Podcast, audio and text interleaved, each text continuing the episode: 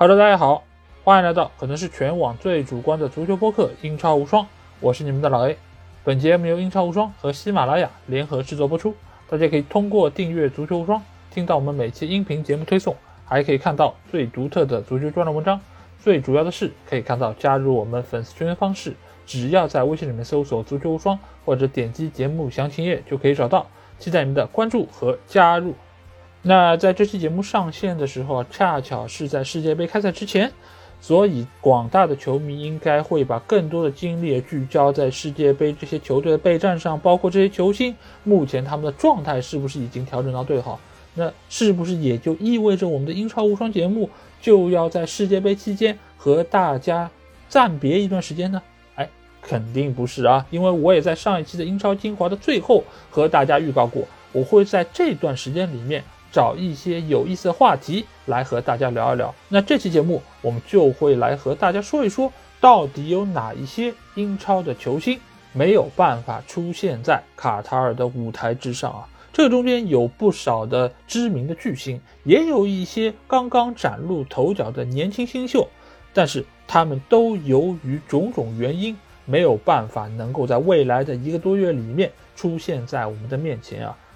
这些球员一般来说是分为三类啊，第一类球员呢是他们出现了比较明显的伤病，而且没有办法在短时间之内康复，那这个是一类。第二类球员呢是他们所在的国家队由于战绩不佳，没有从预选赛出现啊，这个其实也是非常可惜。第三类的球员相对来说是最郁闷的，因为他们的国家队呢也拿到了世界杯的入场券，但是他们由于个人的能力。没有办法说服主教练将他们选入到大名单之中，所以他们也没有办法能够出现在赛场之上啊！而且我们在盘点这些遗珠球员的同时，也会和大家来聊一聊哪一些国家队更有出现可能性，以及在这样的一些赛会制的比赛之中，哪些球队更有可能夺取到最后的冠军奖杯。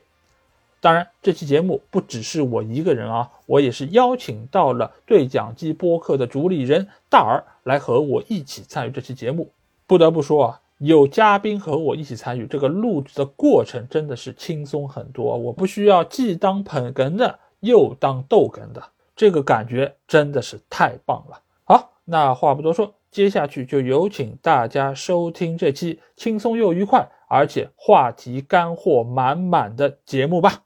好，那个今天我们的节目是我们邀请到了老 A，呃，也是我们足球无双跟英超无双的呃制作人啊。我们今天想聊一聊的话题，其实是在这次世界杯中有一些呃，主要是英超的一些球员，他们因为各种原因没有能参加到这个世界杯里面，所以我觉得这一点在开赛之前，呃，其实是一个可以蛮好讨论的一个话题。对，其实每一年世界杯多多少少都会有这些很可惜的一个情况发生。对，哎，我我想问一下老 A，你这边觉得你觉得最可惜的啊？可能没有参加到这次世界杯的球员是哪一位啊？我觉得如果要谈到最可惜啊，那可能就要说到是萨拉赫哦。呃，因为我们也知道，就是去年非洲杯的那个预选赛的时候，他是和塞内加尔，也就是马内所在的那个队是碰到了一起，然后最后是他们通过点球大战才输掉的那场比赛，他也是痛失了世界杯的参赛权。但是没有想到，哎，马内他自己就不去了，对吧？他因为各种意外的情况，他没有去。那我相信萨拉赫自己也会很郁闷，对吧？你要知道你不去，你为什么要把我淘汰呢？这何苦呢？对吧？而且最近一段时间，我们也知道萨拉赫的状态非常的好，他是连场进球，呃，所以我觉得现在来说，可能最郁闷的球员。应该非萨拉赫莫属吧？哎，但是我看他消息好像现在可能没有那么郁闷，在休假过程中，那可能当下情况下，他那个输掉比赛的时候是特别的郁闷的。对，但现在啊，他可能打个电话给那个马内说：“哎，没想到你也去不了了。”我觉得他心情会比马内好一点。对，马内可能是球队已经能去了，对，但是因为个人的伤病原因，而且呃，其实马内跟萨拉赫都有个情况特别类似，他们其实某种程度上都是塞内加尔跟。埃及的头牌球是的，对，呃，都是寄予厚望的。我看到塞内加尔的新闻，其实本身主教练还想再看看，再看看他到底能不能说搭上这个末班车。是的，哎，结果结果没想到，呃，曾经的利物浦三叉戟的两位，对，都因为各种原因没有能参加这次世界杯。是的，嗯，然后另外一位，其实我我我们也想讲一下，当时的三叉戟的剩下一位也没有参加世界杯。对，嗯，菲尔米诺。对，但我觉得菲尔米诺的状况还是跟马内还有萨拉赫都不太一样的。嗯，我觉得你看啊，这三个球员其实是正好三种类型嘛。我们刚才有说到，就是一个是伤病的，对啊，另外一个是因为国家队没有进，然后他没有办法入选。那另外一个呢是其他的可能竞争者比他更强，他没有入选到。所以其实你看这三叉戟正好是三个不同的类型，对对对对对，三个不同的类型。对，所以我觉得费尔米诺呢，我我一直都很喜欢费尔米诺，包括其实那个三叉戟的他们的组合形式都很棒，而且他们很好的配合到克鲁普的战术体系。但很可惜的是，我觉得今年其实。巴西还是一个大热门，当然，就是很多球员是希望能够在这一次的比赛中，呃，加入到巴西国家队为国争光，其实个最好的一个机会了。是，他们没有去，我觉得本身对他们的打击来说还是蛮大的。而且今年因为正好巴西是个怎么样人才井喷的那一届，所以竞争非常激烈。尽管这次是可以选二十六个球员，而且巴西队也是选了非常多的前锋球员，但是菲尔米诺由于正好已经是过了自己的巅峰的状态，而且。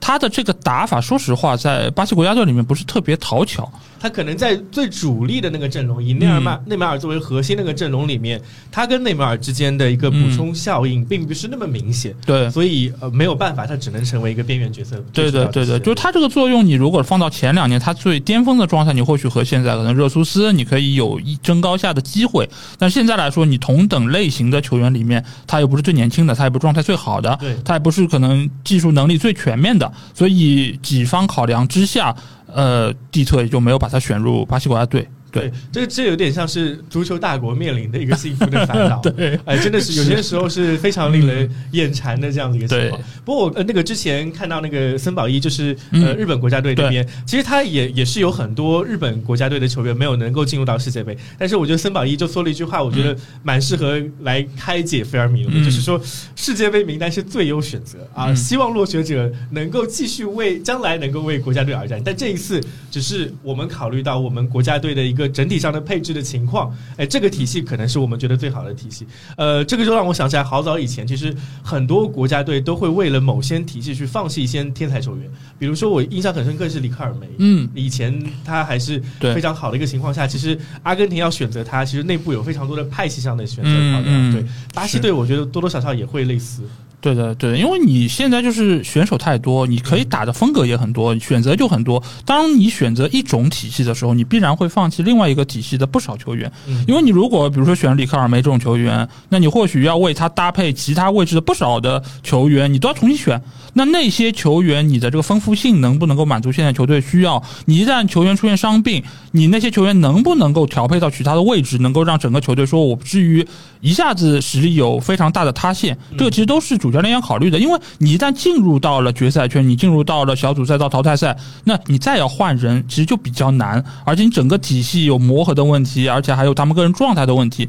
因为你要这么想，你尽管是可以调五十五个大名单里面的其他球员，但那些球员已经说啊，我基本上是去不了了。所以他们不会把自己的状态调整到说我随时可以出来打比赛，我就算调整回来体能状态、个人状态，我能调回来，也可能要好几天。那我不是上去就能展现出我最好的水平的。那其实教练就要想好，我不要大改，我最好不要有二十六个人的名单有变化。所以，所以这个是他们要要要事先考量到的地方。对对，这个我觉得是嗯。面对世界杯这种大赛，嗯，很多人去在做这个选择的时候，很会优先考虑的一些考虑的因素，嗯。然后我们前面其实讲到了非常惨悲惨的利物浦三叉戟三人组，其实利物浦还有一个人，我也觉得蛮可惜的，是他中场的第二个，这次也没有入选到西班牙足球国家队中去，对。嗯，然后讲到西班牙足球国家队，这次德赫亚也没有去，对，是。哦，我我还是。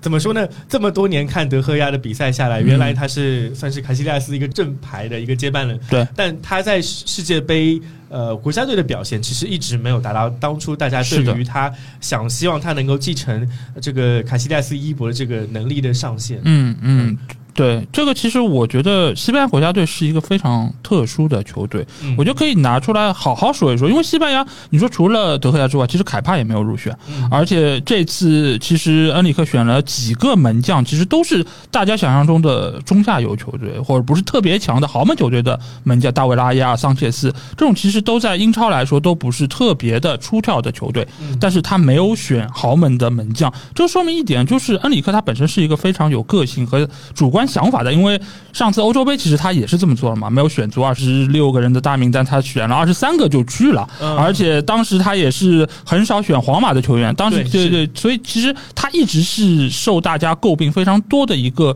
主教练，但是呢，他对于球队的捏合又有自己的一套想法，成绩也过得去，所以大家也就不好说他什么。没有选迪亚哥，我觉得。确实很可惜，因为在我看来，迪亚哥是一个才华横溢的球员，真的，真的是，真的是。对，巴塞罗那的黄金一代的很多球员，不管在各个联赛里面，都有他非常强的作用。而第二个，不管是在巴塞罗那，还是后来的拜仁，以及到利物浦，其实他在球队中的作用都是非常明显的。对，但是你要知道，就是他的这个个人能力，跟原先就所谓的巴萨的这个派系，或者说是和布斯克茨这种样子的球员，包括现在的加维啊这样的球员，其实他不是。特别的合拍，他们风格类型不太能够共存，所以使得恩里克他必须要考量，就是说我到底应该怎么来捏合我的这个中场线，因为本身西班牙的他的这个中场线其实就是他最核心、最有竞争力的那一个部分，因为我们知道他的后防线不是那么稳，他的前锋线也基本上是凋零了，对，浪费机会能力非常厉害的一个部分，所以他的中场如果再捏不住，对他来说就是很大的问题。蒂亚戈这个球员，我觉得你就是看过利物浦比赛的朋友都知道，球给到他，他的分球能力、他的想象力、他的创造力，我觉得都是非常出色的。嗯，所以，所以恩里克他其实现在要做的是什么？就是我人很多，但是呢，我脑子里面有一套固定的想法，有个模式，我是需要选合拍这个模式的人到我这个里面来。所以他确实也放弃了很多，包括。呃，德赫亚包括凯帕之所以没有入选，其实也是和他们个人的风格有很大关系，不仅仅是因为德赫亚之前几个大赛的表现一直都不太好，这个当然是他存在的问题，但是其实更大的问题还是就在于他的出球，包括他其他的出击的这个判断把握等等这方面，他的门内技术绝对是一流的，但是其他方面可能不是恩里克最满意，所以他也就没有办法入选。对，其实我觉得这个也跟可能像呃以瓜迪奥拉为主的这个新，我觉得可能像是新世纪的这种巴塞罗那哲学风格非常重要的一点，其实他把守门员也当做整个控球体系中的一环。对，德赫亚一直以来在曼联其实是没有开发出来相关的一个技术的。对的，对这点上没有办法，曾经的一个天之骄子曼离慢慢远离到西西班牙这么是这样子一个国家队，真的是啊没有办法的一个一个事情吧。是，哎，然后我我之前看到另外一个消息也蛮好玩的，就是。提到一个呃英格兰的一个球员，就是英格兰的前锋体系，呃这两年，嗯，我觉得英格兰在其他线上的一个储备都是还还蛮好的。对你比如像他的边后卫体系，总是所谓的幸福的烦恼。对，不管是左边后卫、右边后卫还是中后卫不太行，但是左左右边后卫他的选择性都很多。对，中场相对来说这两年的成长性也比较好，但前锋哦一直以来好像我们只听到有有凯恩作为一个无法替代的一个选择。是的，然后其他一些人可能我们就会想，哎，到底。谁能够跟凯恩打好这个配合？然后我作为曼联球迷，觉得蛮可惜的一件事是桑乔没有去。对，但是后来又感觉好像呃，桑乔没有去也是理所应当的一件事情。对，因为桑乔其实去年欧洲杯时候他也没有上多少时间。嗯，呃，因为显然他的这个打法，我觉得在索斯盖特这个体系里面，他不是特别的出跳。因为目前来说，你从英格兰的这个风格来说，一般来说，一边是斯特林，另外一边是萨卡，那这两个球员他们的冲击能力都很强，而且他们也。在各自的俱乐部里面，我觉得萨卡当然他的个人能力是更加全面一点，他有不错的把握机会能力。斯特林，你尽管说他很快乐，总是把握不住机会，但是你会发现他在国家队里面的作用明显要比在俱乐部要好很多，而且他的进球也不少。那这说明什么？就是在俱乐部，其实他是承担了更多其他方面的作用，造成了他在进球方面不是那么理想。但是到了英格兰队，各个球员他的个人能力都是没问题的，而且都很全面。再加上索斯科特，他对于球队的打造来说，一直都是属于偏保守这一类型，呃，所以就使得斯特林在这个中间，他们不需要。起太多的就是这种呃防守的作用啊，或者说起的他可能能够更全身心的在进攻这方面啊，所以使得他的个人特点更容易被发挥。而就这点上来说，英格兰队的锋线确实除了凯恩之外，你好像拿不出一个真正可以说是作为他的替补或者和他实力接近的球员吧，其实都很少。所以一直来说，他也想索斯盖特也想选一个出色的前锋，所以这次其实你看他也。啊，备选了好几个啊，比如说威尔逊啊，包括呃之前有说过，就埃弗顿队的卡维特鲁因啊，包括还有呃这次呃深陷丑闻的伊万托尼啊，伊万托尼对，所以所以这几个球员，我其实一开始在没有确定大名单的时候，我其实还是蛮看好托尼的，嗯，呃，因为托尼一直以来，我觉得他是非常全面的一个球员，他在中前场他不是属于那种非常笨重的，因为以前如果你是看英格兰国家队的话，比如说赫斯基这种，嗯，就是特别壮，然后赫斯基，你你是需要做支点的，对吧？以前的中锋一般来说都是起这个作用。凯恩其实也是蛮壮的，他对抗也是可以的。对，但是托尼是属于那种我不是那么壮，但是我灵活性很好，而且我的在前场的个人能力很强，就是我可以有不错的射门能力，我的做球能力也可以，我的投球能力也可以。那其实他是作为凯恩最好的一个替代者，替代者对，而且他的伤病也不像卢云这么的频繁，是，所以我觉得就是。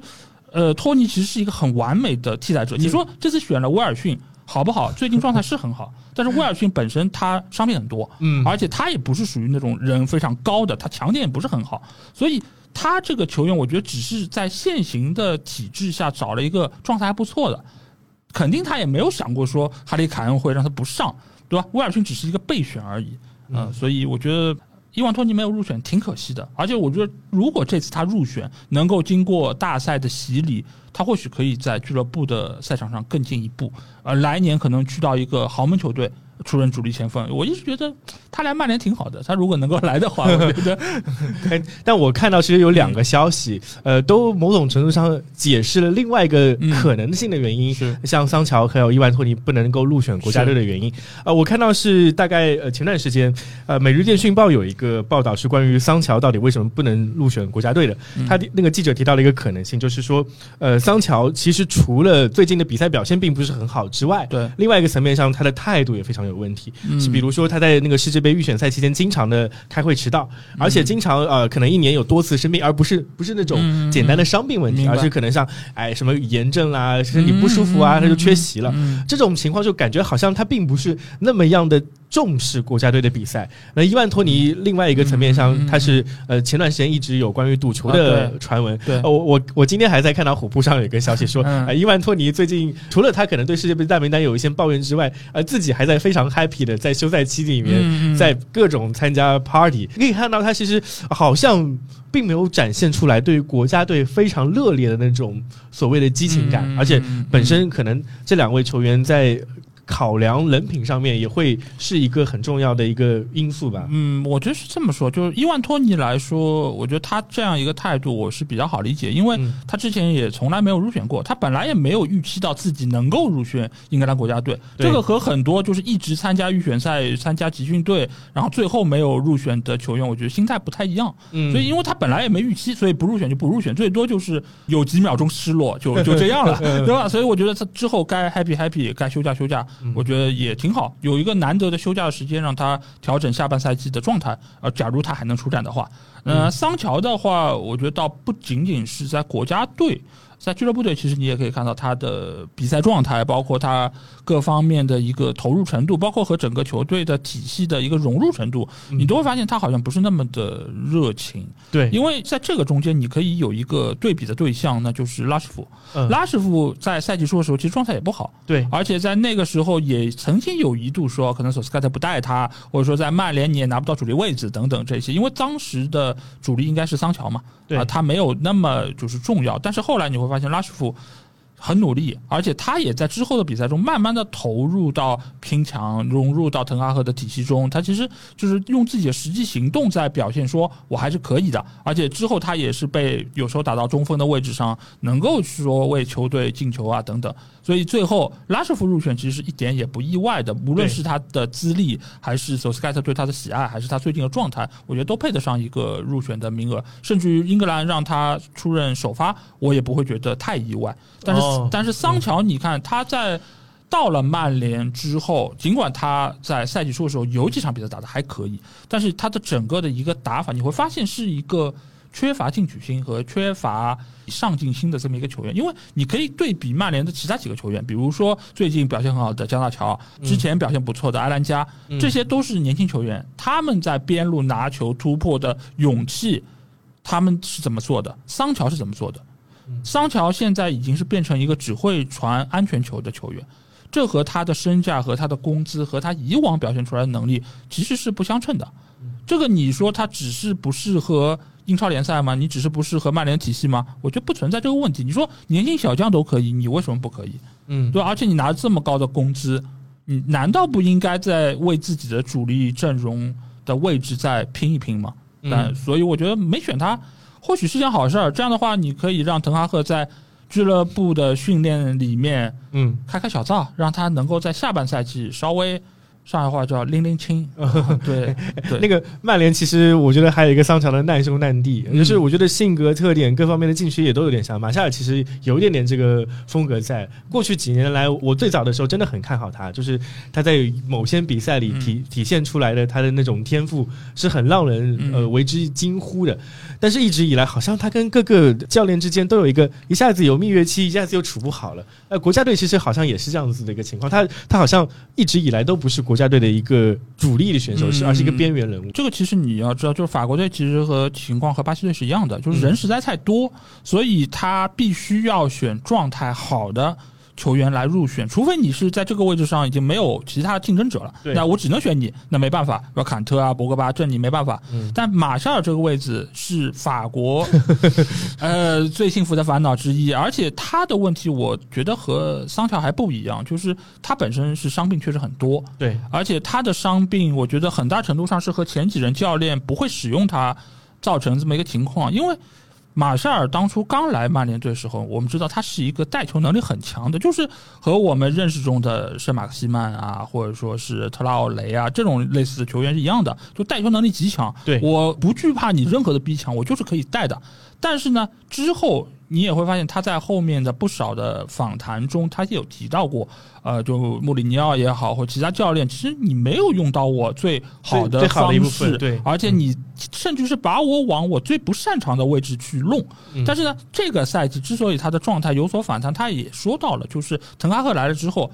也是让他能够重新回到自己更想待的位置、更舒服的踢法。有些球迷，我私底下也听到不少人说啊，你在找借口，之前你水平这么差，等等等等。但我觉得，其实每一个球员，你没有办法说我能够适应任何体系。每个球员都有自己的特点。你真的像梅西这种，我放到哪个体系都能踢的，你是球王，这种球员不多的。大多数的球员能做的是什么？我运气不错，遇到一个好的体系，或懂我的教练。能发挥出我的强项，这你运气已经很好了。所以马夏，我觉得他不是在找借口，而是他在和大家解释这几年来我到底遇到了什么。嗯，因为曾几何时，他有过一个赛季，一个赛季进二十几个球，有的那个赛季为什么他能够这么好？现在变得这么大家说厂长对吧？电子厂厂长 对吧？这是一种调侃，其实也是一种嘲讽。那为什么会变成这个样子？只是他个人状态不好吗？他难道经常去夜店吗？他又不是格拉利什，为什么你会觉得是这么一个情况呢？就是他只是向大家解释一样，而不是说我是来甩锅，或者说我是来来怎么样推卸责任，不是这样。我觉得目前来说，他如果觉得在滕哈赫体系下面他能够好好踢，那我相信他能够在之后有更好的状态。他只要不伤病，能够进很多球，他是有可以回到法国国家队的可能性的。毕竟你想，法国国家队这些前锋，除了姆巴佩之外，其实很多也都是老将。对，是的，所以他们其实并不说我一定要选年轻人，他不是这种样子的球队。只要你状态好，马夏尔我就一样有机会能够回到法国国家队。所以我是对他有信心，而且我也相信。他的战斗力还在，他的进取心还在，他不是那种我是会很很消极的、很懈怠的，不是这种人。嗯，不过我们提到了那个法国国家队，今年的法国国家队，其实在启程之前是笼罩在一种阴霾之下的。呃，一开始的时候，前前一两个月的时候，因为有姆巴佩跟博格巴之间互相的一些一些争吵，还有博格巴的家族问题，爆出来一个大料啊，关于巫医的一切。但没想到后面博格巴自己也受伤了，对，然后连带着其实坎特也受伤了。那上。上一届世界杯的冠军，中场最重要的两个球员都因为伤病，嗯，远离了这次世界杯。所以，我我某种程度上，呃，我个人还是蛮不看好法国队这次的一个征程的。但是，我们上次有提到老 A，其实你是还对法国队有点期待的。我对法国队其实是非常看好的。为为什么是我会在他中场几个大将不在的情况下还看好他呢？一方面是在于。他的三条线其实是非常平衡的，嗯，呃，你如果是拉出他的后防线来说，他可以说是这界杯赛后防线最稳当的几个球队之一。因为像这种大赛，一般来说，你防守好，其实才是你能够夺冠的关键。因为一般来说，你在进攻线，呃，你或许有不稳定。有有一场比赛可能进三四个球，有一场比赛可能不进球。那你防守只要能守住，那你立于一个不败之地，那你就可以走得更远。那法国队在这方面，他的替补也很多，然后他的人员也很。出色，所以我觉得法国队基本面还不错。中场这个问题呢，你确实可以说坎特和博格巴不在是个很大损失，但是我觉得更大程度上的损失是在于对于进攻的提携。嗯，因为防守端来说，他现在皇马的两个小将其实他能力是在的，而且这两个小将，我觉得他们在个人能力上，相比于受伤的坎特来说，或许只强不弱，只是他们在名气上，他们在。呃，荣誉上还需要证明自己，但是在竞争力方面，我觉得他们并不是说像大家想的这么差。当然，坎特我知道是一个非常出色的球员，对我也喜欢他很久了，但是他现在的状态确实已经没有办法说保证到像以前巅峰状态一样。而这两个年轻人，他是在往上走的，而且这两个球员，你尽管他们都是出现在中场中路，可能是后腰位置，但是他们的打法也完全不一样。那琼阿梅尼可能更大程度上是一个防守端的球员，而卡马文加他有进攻端的属性。嗯，呃，所以我觉得他们中场线不是说像大家想的那么的细腰，这个腰没那么细，他本身也是有很多的球员可以打到这个位置，再加上他的前场姆巴佩。我我觉得姆巴佩是真正意义上可以接上梅罗班的一个球员。嗯，他的能力，因为大家现在喜欢把他跟哈兰德比啊什么的，但是我觉得哈兰德从技术能力上来说，我我觉得和他的全面性无法相提并论，是无法相提并论，就不接近，都不是一个档次上的。但是肯定很多人说啊，进球如麻什么的，这个再说，这个我觉得没什么，就是说，就是我有我的看法和考量，就是姆巴佩是一个非常全面球员，而且他现在来说，他的速度也没有下来，他还有爆发力，他是可以就是说在这届杯赛上带着法国队往前走，再加上他们有非常经验丰富的其他的锋线球员，吉鲁也好，本泽马也好，这这些都是相当出色的球员。所以我觉得法国队还是非常有竞争力的，而且现在的这套班底，你说和四年之前他们夺冠的那一个班底来说，有本质区别吗？其实人员变动没有那么大，教练也是原来的教练，嗯，所以我觉得他们还是有很大的机会可以拿到冠军的。当然。还有一个点，很多人都会说，就是法国队的内部的团结性的问题。我觉得像呃零二年世界杯也好，还有一零年世界杯也好，都是在一届比较好的成绩之后的下一紧接着的下一届，就暴露出非常多的内部的斗争问题，导致他们的呃心拧不到一股绳，是啊不能往前冲。呃，包括还有另外一个情况是，上一届世界杯的冠军在下一届世界杯里面。过去几届来都有一个不好的魔咒，明白笼罩在那儿。对的，对的，这个确实是一个问题。但是其实法国国家队，即便是夺冠的年份，他们的更衣室也好不到哪儿 去。只是你成绩好，你不会觉得这是个问题，你不会说啊，夺冠了是因为他们内部出现了问题，这个逻辑上不通，所以也没有人会拿出来。他们一旦是小组没出现了，或者说是淘汰赛出现问题，包括上次欧洲杯对吧？点球被瑞士淘汰那一次，大家也说他们。什么场上这个妈和那个姐 骂来骂去这事儿，对，你因为被淘汰了，你这个事儿当然会被说出来。如果点球赢了呢？对，这个事儿其实大家都是从结果来倒推这个原因，但其实法国队内部有问题是正常的。为什么正常？因为你如果从这个国家的人员构成、文化上、文化上，包括各方面的，就是他这人是怎么来的？你是原先从非洲过来的一代，还是原已经在法国立住脚的二代？你其实他们的文化背景，包括一些白人，他们不是一个类型的，你很难把他们捏合到一起，所以他们有矛盾很正常。只不过是这个矛盾是不是足够影响到他们的成绩，这个我觉得不好说。我们要从比赛之后才来。得出这个结论，但是我从目前的他们的阵容、他们的一个情况来看，我觉得法国队还是非常有竞争力的。哎，我觉得老 A 刚才就提到，其实虽然说呃，像博格巴跟坎特受到了伤病影响，会让很多人对于法国队这次的比赛的前景有所顾虑。对，那可能还是因为本身他的一个底，至少在中场这块，即使有受伤的球员，他底子还是蛮蛮厚的。但另外一个球球队，我上次刚好上期节目跟那个英格兰球迷有聊起来，就是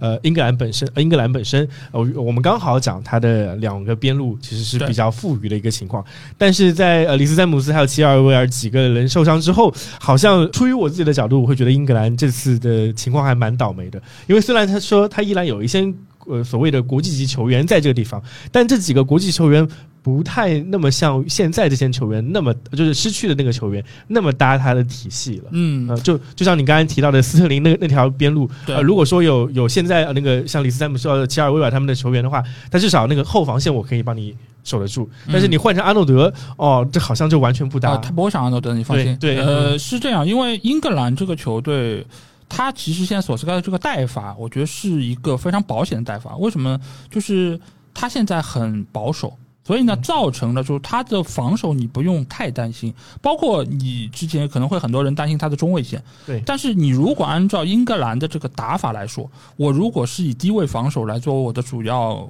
打法的话，那其实马奎尔也好，戴尔也好，并不是问题。他们的问题就是，你如果是要压出去，你要 高位，你要逼抢，那他的身后的这个位置空当确实是很容易被对方抓，你转身也很慢。但我如果是低位，我本来就站在后面。你如果再打我身后，直接就皮克福德了，那我其实就没问题。再加上你可能是现在，其实英格兰的问题主要是在于他的边后卫球员的进攻能力。你可能齐尔维尔不在，里斯詹姆斯不在，那确实是受到影响。但你是现在的这两个主力球员，比如说特里皮尔，嗯，呃，右边特里皮尔，左边的话是卢克肖，他们都是属于那种可攻可防的，而且他们的防守能力你也是可以信赖的。在现在的呃英格兰英超的比赛，你也可以看到他们是不错的。你别上阿诺德，问题没有那么 没有那么大，所以呃，所以目前的这个打法，再加上索斯盖特他本身很保守，呃，再加上双后腰的赖斯啊等等，所以他的防守我觉得是有。有保证的进攻方面的话，你确实是如果有更加犀利的边后卫在，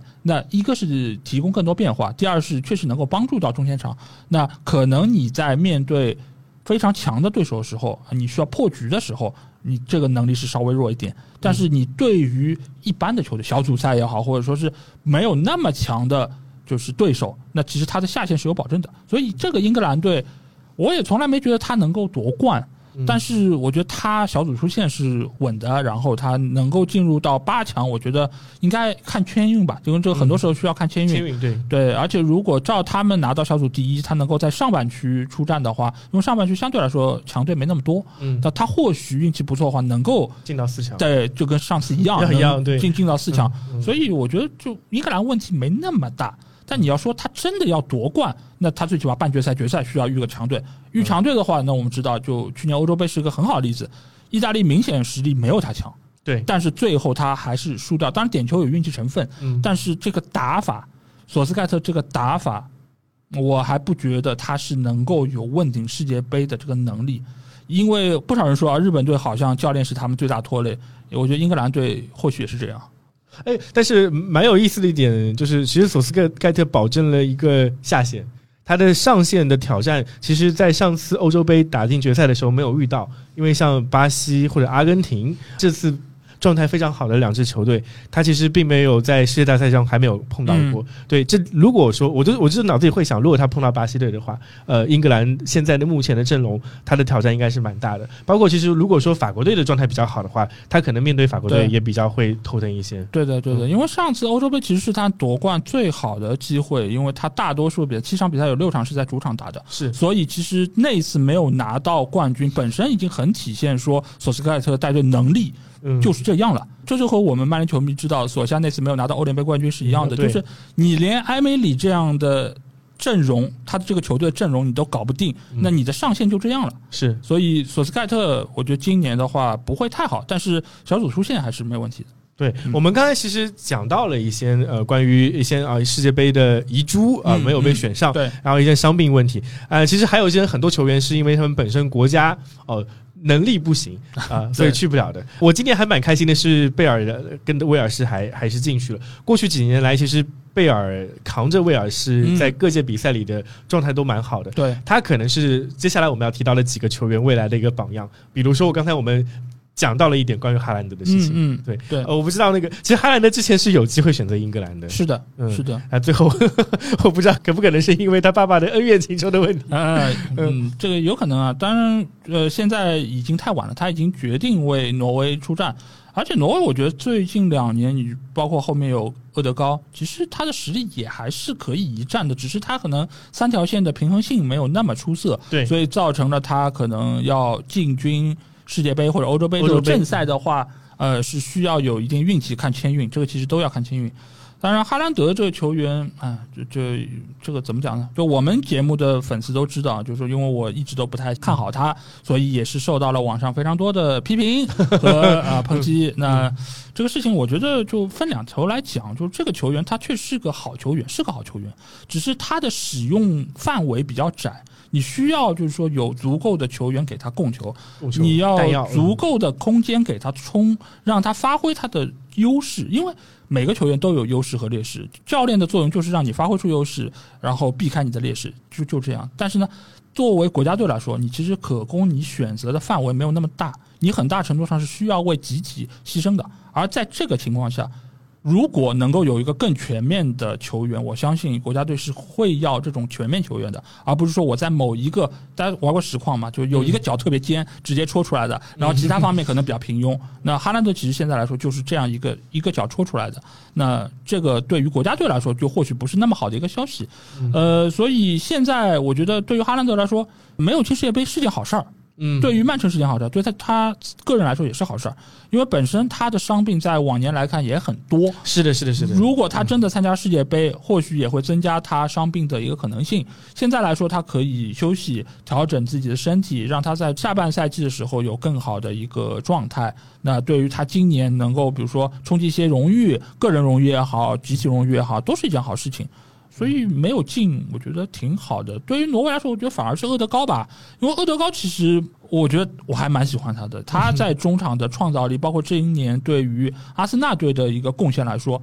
我觉得都是他个人今年成长非常大的一年。而且今年他也是被任命为阿森纳队队长，这么年轻就能够作为一个豪门的队长，我觉得本身也是说明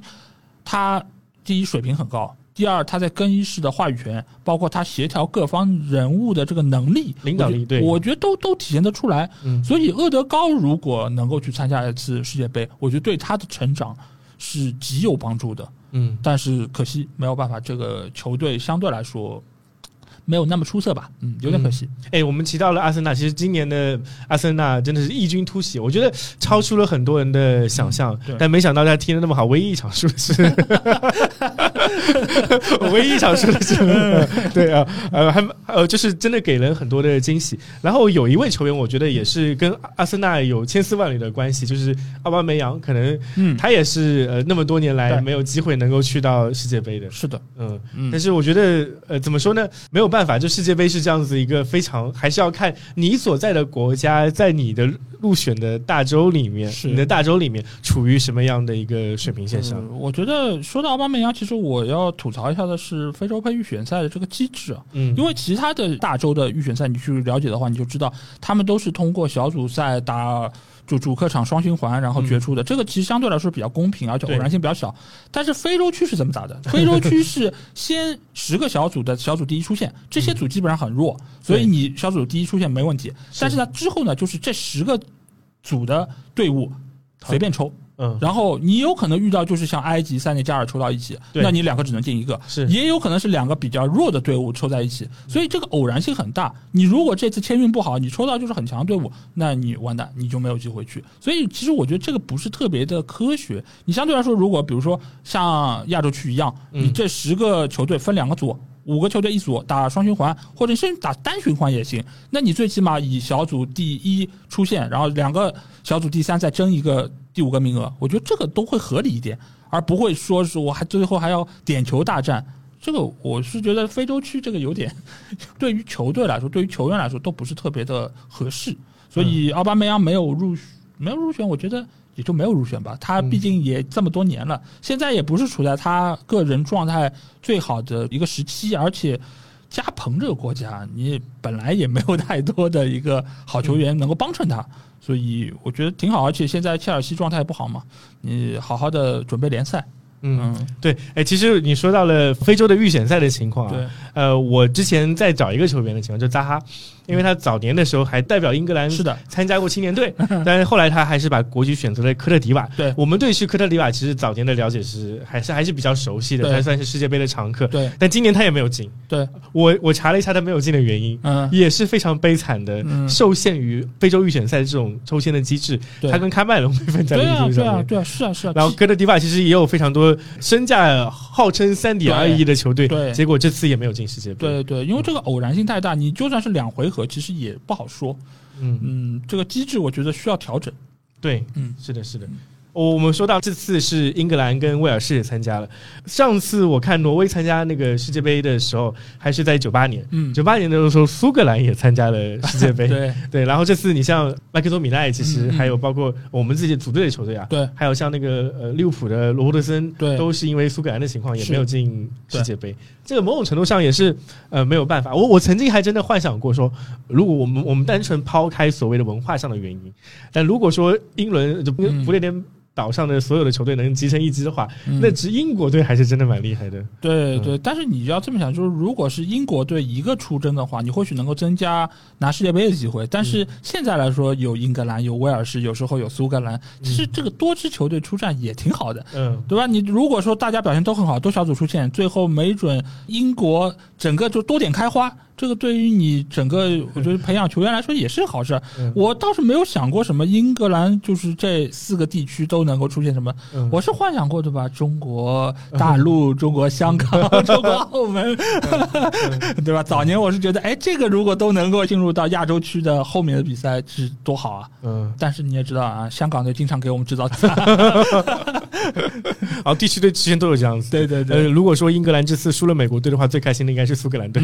嗯。对，好，我这边基本上就是数了一下，大概我觉得这次如果从英超层面上来看，呃，没有去到世界杯，有一些遗憾，或者说也有一些有的聊的点的一些球员。嗯，我不知道老 A 你那边觉得还有可能谁比较呃会有些对感觉？呃，有几个人物要来说说，一个就是呃若日尼奥啊，因为这次意大利很遗憾没有出现，这个其实。作为呃欧洲杯的冠军，这次没有出现，其实已经是他们世界杯连续第二年没有进入到正赛。这个对于一个 呃老牌的强队来说是不合适的。而且你想，他离欧洲杯只过了一年时间，照理来说还是兵强马壮的，或者说各方面配合是不错的，但是没有入选，所以就使得像若尼奥这种，对吧？就是在金球奖也是呼声很高，而且也是得到各方所认可的球员，包括还有一些。啊，比如说斯卡马卡，呃，刚刚到呃西汉姆联队的这些球员都没有办法出现在世界杯的舞台上，这有点有点可惜吧？当然也有很多段子，对吧？就是说让中国队和意大利 组织一下，再大家打一打这种落选的比赛。嗯，但是对于对于像若尼奥来说，如果今年能够参加世界杯，或许也是他最后一届。那没有参加的话，就有点可惜。所以，哎，整个意大利都跟这次世界杯 say 拜拜了。我们第一期节目的时候，就跟一位意大利球迷呃交换过意见，就是问他，哎，我如果说拿一个欧洲杯换世界杯不出现，你愿不愿意换？嗯，他们还是愿意的。啊，那我肯定不愿意。我觉得，我觉得能够拿一次欧洲杯，呃，是一个很大的荣誉，因为。我很长一段时间我都认为欧洲杯的冠军要比世界杯的冠军含金量要更高。呃，原因当然不是因为说呃，就是我觉得欧洲的实力更强，美洲不行等等，而是因为欧洲所有的球队他们之间的就是实力差距不大，所以造成你在小组赛的比赛中，你对于球队的分配、消耗，包括你在各方面的就是技战术的丰富程度上，其实都是比世界杯要更难的。嗯，对，对于教练来说。呃，你面对的对手其实也是对你更熟悉、更了解的，所以欧洲杯你能最后夺冠，呃，我觉得很大程度上都是要比世界杯更难，而且你也会发现一个问题，就是欧洲杯出冷门的概率要比世界杯更大。嗯，你想有过丹麦，有过希腊，为什么他们能够拿到冠军，而世界杯你可以看到有冷门吗？可能意大利夺冠那次已经算是很冷了，他们不算是第一流的热门球队。嗯，但其他的球队，你像巴西也好，西班牙也好，德国也好，基本上都是那一年可能赔率前三的吧，最起码是前三这个行列，前三或前五的行列。对啊，对啊，所以你就会发现世界杯是基本不会出现冷门的。对，没有那么冷的冷门。所以说明一点就是世界杯，你起码在小组赛阶段有些比赛是很轻松的。那时候德国打成八比零这种，这基本上你都知道出到八比零这种比分，就已经不是差一个档次的问题了。哎，这这个确实是你像。甚至不是说，呃，小组赛你可以很轻松。你像那年零二年德国队进入世界杯的决赛，对，其实他一路来就没有遇到过强敌。是的，对，是的。我觉得换一种说法来说，就是世界杯的签运决定你走得更远。这件事情是更加成立的，对的，对的，所以我们真的也要看，哎，这些小组他们之后的一个抽签的情况，对对，尽可能的拿到小组赛比较好的名次吧。对，而且就比赛来说，像这种赛会制的比赛，其实还有一点就是，你牵涉到球队的一个状态问题。嗯，因为你如果最后是要夺冠的，你肯定是要在最后阶段把球队的一个状态调整到最高，最高，对，你的一个最兴奋的一个阶段。但是这个兴奋阶段意味着什么呢？意味着你一般来说，你可以看一下，一般来说在淘汰赛的第一轮，这个球队的状态是最差的。你可以看一下那一年法国拿到世界杯冠军的时候，他十六进八的那个比赛，他的那个状态，其实你会发现，其实打很挣扎。那个时候就你很容易说，你可能就一念之差就输掉了，或者说打到加时赛，呃，以前有金球或者说是能够制胜的，你才勉强赢下来。那个我记得九八年法国世界杯时候，法国队也是这样，第一轮打巴拉圭吧，齐拉维特，呃，那时候也是加时赛才进赢的对手。你说，其实法国和巴拉圭的实力，其实理论上来说不是一个档次的。但是为什么打这么挣扎，而且还是法国主场？那就是因为他们在那个时候的状态是调整到正好在一个低位，而有一些可能不是那么强球队，他们也知道自己拿不到冠军，所以他们就是有一场打一场，打一场拼一场，能走到多远走多远。很多非洲球队也是这样的，所以在那个时候十六进八的那个阶段，对于很多强队来说就是最难的阶段。你过了这个阶段，你的状态是往上走的，往上走你就可以说我碾压你，我就能够赢。或许也不是赢那么轻松，但是最起码我赢你的把握就更大。所以这个其实你如果是放到欧洲杯里面，你会发现这个情况就更加的严重，就是因为对手的实力都很强。嗯，所以你一旦有一个状态的低谷，你就很容易出幺蛾子。就比如说法国输给瑞士那场，其实法国踢的也还不错，博格巴进了球之后多潇洒，对吧？还做各种跳舞啊什么，就就状态不错。但是最后点球输掉了，你能怪谁呢？最后时刻。一口气松了，被对方连进了几个球，就就结束了。所以对于世界杯来说，其实我觉得相对来说可能意外没有那么多啊。所以强队我觉得还是能够更被看好。或许有冷门，比如说德国输给韩国这种情况会有，但是那场比赛说实话，大家看了比赛也知道，德国其实踢的是更好的，而且是碾压的，只是他们把握机会能力这一环没有解决好，造成了他们没有进球。没有进球的一个结果呢，就是被韩国打了个反击。嗯，反击之后，他们的阵线压得更靠上，然后进了第二个，所以二比零完全不是球队的一个正常实力的体现，只是赶上了，正好赶上那个阶段，就和那一年巴萨打切尔西一样，最后时刻梅西点球也没进，然后那个叫什么被托雷斯打进，对，所以所以其实都是一样的，足球比赛就是有这种不确定性，非常有意思的点也在这个地方，就是你这个天平，你一旦没有过去。那你有可能就会被反过来压制。对我我我想到零六年的意大利，其实一开始对踢澳大利亚的时候状态也没有那么好。对对，黄老师呃对，然后像一零年的时候，其实大家虽然后来那个西班牙夺冠了，但大家对于西班牙在呃淘汰赛的阶段的整个状态也不是那么觉得就很好的。对，他一直磕磕绊绊，包括小组赛就各种一比零，一开始小组赛输了一场。对的，呃，甚至我我听到当时的。大家也没有把西班牙放在一零年的那个比赛中的头头等序列上，反而是德国队一路高歌猛进啊，先斩英格兰，再斩阿根廷，哎呦，大家鼓掌啊！对对对，这个其实就是一个很大的问题，是什么？状态出太早，嗯状态出太早就意味着你在后面的。状态就是对吧？一鼓作气，再而衰，再而竭嘛。嗯，那这个时候，因为有时候你球队也没办法，就你遇到正好抽到了强队，你怎么办呢？你不把状态调整出来，你你也要玩，对吧？那你就是早玩和 早点玩还是晚点玩的问题。所以这个就很难嘛，就其实还是要看运气。是的，是的，是的。嗯，哎呀。天哪，那我觉得跟呃老 A 聊了那么多，我觉得也会给我们听众一些新的观察的角度。哎，可能从这种所谓的签约也好，或者这种状态的感觉上也好，不要过早的去感知到哪支球队可以夺冠，反而我们可以慢慢观察一下，到底哪些球队的这个状态在慢慢的调整过来，包括它内内部的一些体系。我觉得很多球队可能也是在慢慢踢球的过程中发现出来最适合这次世界杯的体系的，这里边多多少少也会受到呃伤病的影响，因为。我们前面提到的是世界杯之前受伤的，对，但世界杯本身也是会经常容易受出现受伤的情况。因为我们现在能够评估一个球队，都是看他们的主力阵容，对啊，他们的一个平衡性等等各方面。但是你中间一旦有一个球员受伤，尤其是核心球员受伤，嗯，那你教练能不能够把球队的一个就是这个位置给补上？用谁补？怎么补？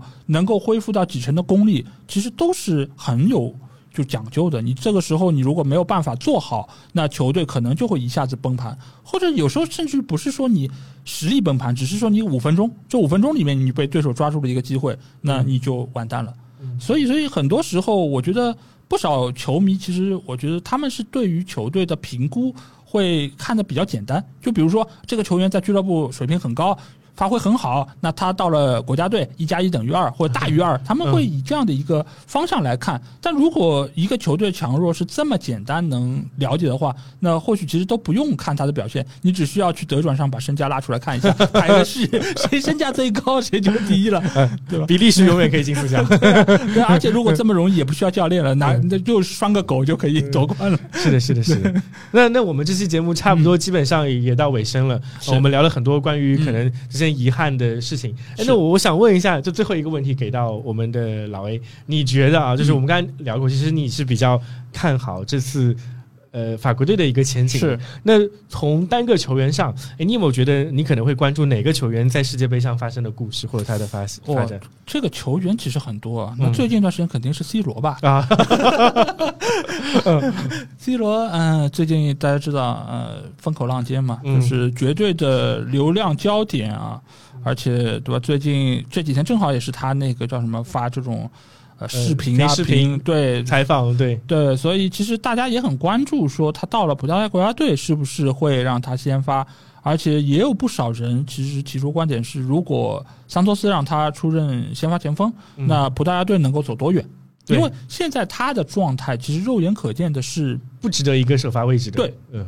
所以就是如果葡萄牙队他们想要能够有更多企图，是想要能够更进一步，那是不是让他首发？嗯，但是大家又觉得 C 罗在葡萄牙队的地位说一不二的地位，你怎么也应该是首发吧？嗯，那首发的话，这个阵容怎么调？你其他球员怎么跟他配合？其实都牵涉到说你葡萄牙队能够走多远，包括其他球队怎么来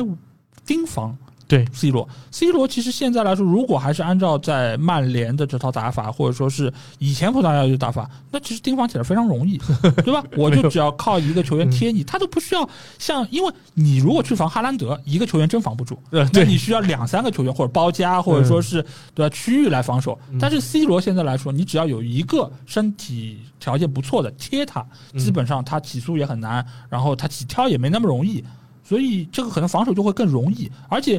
大家也都知道，你球肯定得传他呀，你传他，那我不就针对起来更容易了吗？所以这个其实是一个非常大的看点，而且也有不少人说啊，就如果今年 C 罗在葡萄牙队拿到世界杯冠军。哎，这就给曼联难堪了啊！你们看怎么办？哎，我觉得他真的以 C 罗作为核心的葡萄牙能够能到能够走到四强，其实已经很给曼联队难堪了。嗯，对。但是呃，现目前的状态，我可能在第二期节目里也讲，就是我非常非常不看好葡萄牙现在的一个前景。对，呃，我其实觉得葡萄牙队整体的实力其实是不错的，而且他们三条线的人员的构架也非常出色。呃，如果 C 罗可以，呃，就像在曼联滕哈赫对他定位一样，就是替补，那我觉得或许是个非常不错的选择。而且他小组赛的对手如果一开始已经一比零、二比零领先了，那 C 罗上去啊，把握个机会，或者说有个点球。那他能够刷个数据，我觉得已经非常不错了，就也算是给球队做了贡献。嗯，那球队也是给了交代，然后他也算是给曼联难堪，都都可以。这个这个我觉得都好说。那这个可能是一个比较理想化的一个结果对他来说。呃，但如果真的他要首发，场场首发，而且场场要跟曼联一样打满九十分钟才下场。那估计也就是三场的样子了吧。不过我想到另外一个还蛮有趣的，就是抛开葡萄牙这个话题，蛮有趣的一个画面，就是呃，其实我这届特别看好内马尔、梅西跟姆巴佩三个人的状态。嗯，姆巴佩虽然脑子最近呃在开赛期的时候经常被人诟病他脑子有点抽啊，不不高兴了，诸如的反反反馈。但是我们不不可否认的事情是，PSG 的这个三叉戟，今年大巴黎的这个三叉戟的状态实在是太好了。对，而且很能明显的感受到内马尔跟梅西在为了。呃，世界杯蓄力的，对，所以我脑子中有一个画面，就是如果说法国队、阿根廷队跟巴西都进了四强的话，那无论如何可以预见到未来大巴黎的这个这个新的工作剧又有下半场了。对对对，这个我觉得，这个都我觉得他们都没有想这么多吧，因为对于国家队来说。呃，如果这一站走完，那其实梅西来说，这肯定就是最后一届了。对，呃，那他或许就是在大巴黎，我是不是核心，我是不是给你做球，还你给我做球不重要，那我就是踢个开心吧。其实就已经是进入到自己职业生涯的最后阶段。理论上来说，大多数球员啊，除了国王之外，其实应该都是这个路子。就大家接受自己状态可能会下滑，那就给别人做做嫁衣、传帮带嘛。这个我觉得很正常。那梅西或许到时候就这样，内马尔呢也要看，就因为内马尔他的性格和梅西还不太一样，嗯，所以这个其实就牵涉到他或许离开大巴黎，还是说我还在这个体系里面共存，嗯，因为之前几个赛季，包括这个赛季，他们都需要为世界杯发挥自己的能力，所以他们可能会把这个矛盾给压下来，但是之后呢，或许世界杯下届有没有呢？内马尔可能不好说，或许也有，那他。或许有，他也可以不在大巴黎再来是做这个位置，所以之后的比赛，梅西我觉得问题不大，但是内马尔和姆巴佩之间的争端或许会比较的多，延续下去。对的，对的。好好，那我们非常感谢老 A 来参加我们这次的节目，真的聊得非常的开心。那也希望大家可以在听完这期节目之后，哎，带着不同的眼光，可以好好享受这一届世界杯。是的，我觉得会非常的有看点。好，那这期节目基本上就是这样。不知道你们在听了之后啊，是不是也为这些没有办法能够去到世界杯的球员而感到可惜呢？这其中又有哪一个球员是你们觉得最可惜的呢？不妨在评论区留言告诉我。同时，如果想要和我直接交流，一起来畅聊世界杯的话，也可以来加我们的群，只要在微信里面搜索“足球无双”就可以找到。期待你们的关注和加入。那这期节目就到这。我们下一期的英超无双节目再见吧，大家拜拜。